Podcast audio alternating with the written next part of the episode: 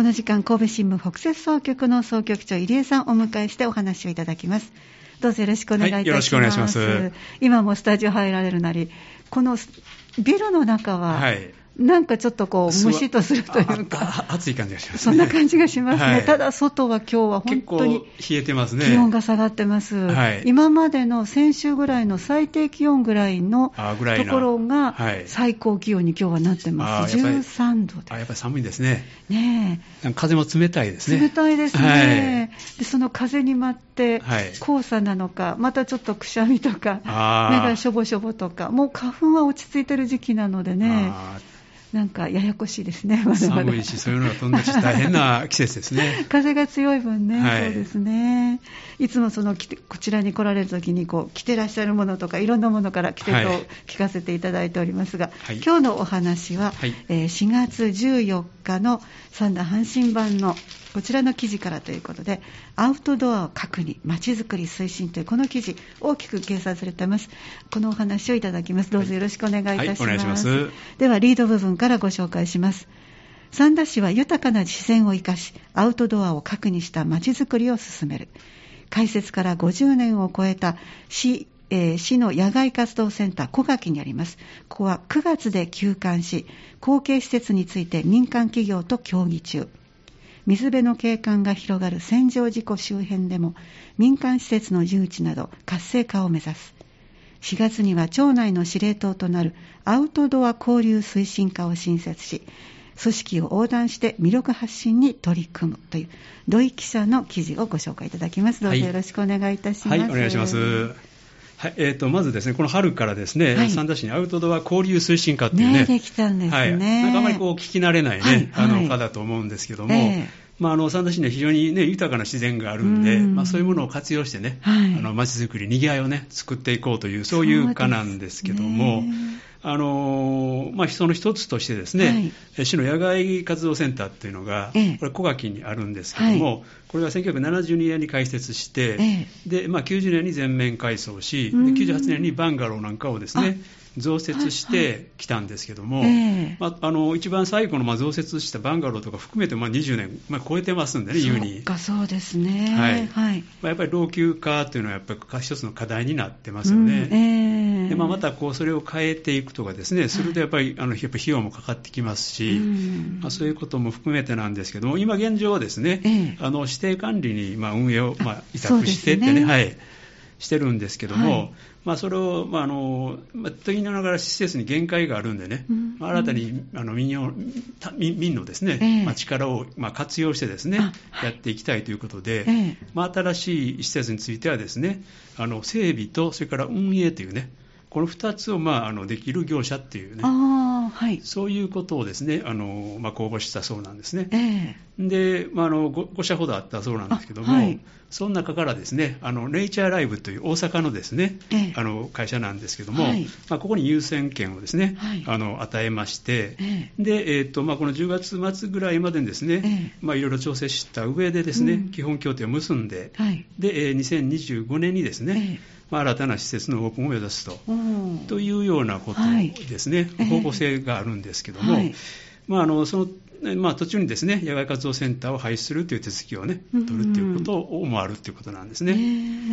でこのネイチャーライブっていうのはですね、はい、あのマーケティング会社の刀っていう大阪のね会社で、はい、その子会社なんですけども、その刀っていうのがですねあのユニバーサル・スタジオ・ジャパン、まあ、こういうものを再建したあの森岡剛さんがですね率いている、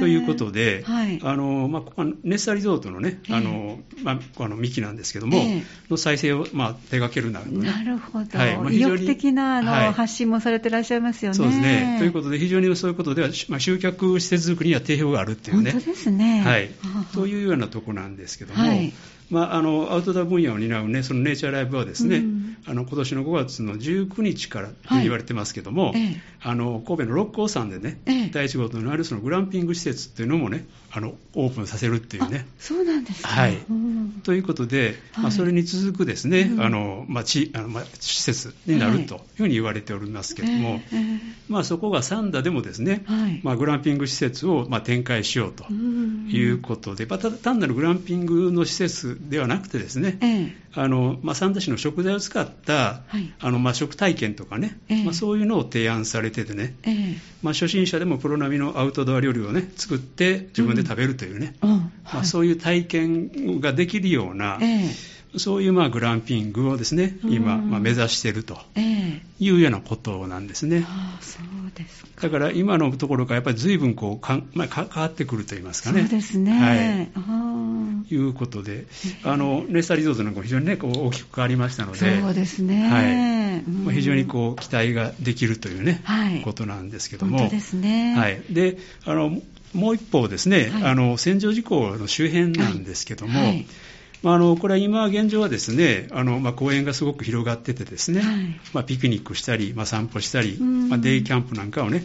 楽しんでいる人たちがいるんですけども、えー、あのやっぱりこうなかなかこう情報発信ができていないっていうところもあってですね。良さをね、はい、皆さんになかなか知っていただけてないのかな。だから、まああのまあ、お客さん何人かいらっしゃるんですけど、はい、やはりなかなかこう皆さんが大勢、ね、集まってね、えー、あの楽しむっていうところまでは行ってないということで、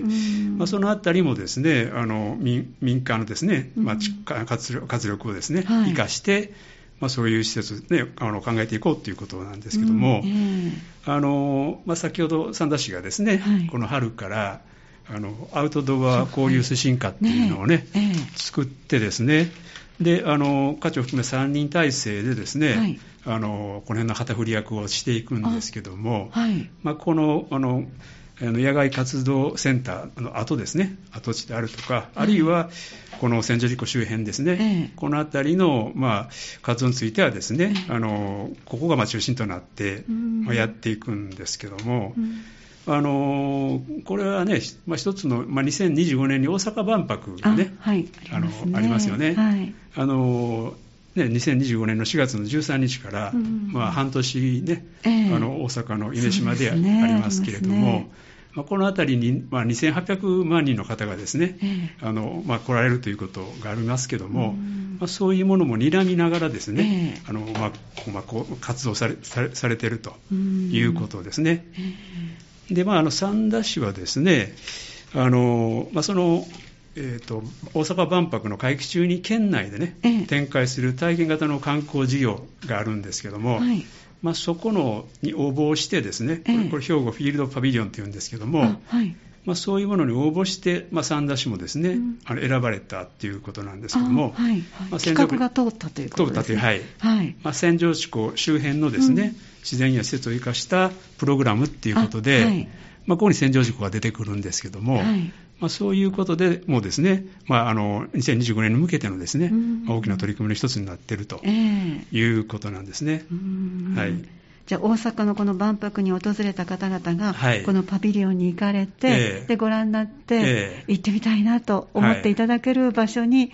どんどん変えていこうという、そうですね、まあ、大阪からでしたら、ね、そんなに時間的にもね、そうですね。はい、すぐですので、はい。えー、でまたこの辺りにはねあの、インバウンドの方もね、はい、たくさんいらっしゃるというね、えー、まあ、350万人ぐらいじゃないかというふうに言われてますけども、そうですか。まあ、そういう方も含めてですね、えー、まあまあ、呼び込んでこれればね、あの大きなあの魅力発信になると。そうですね。いうことなんですけども。はい、はい、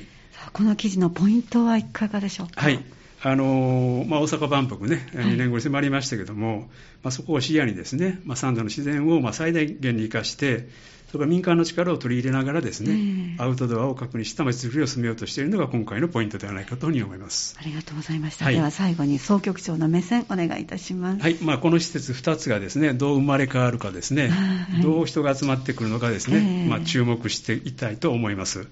まあ、あの観光客がですねリピーターとなるようなそういうリゾート地になればねね。いいなと思います、はい、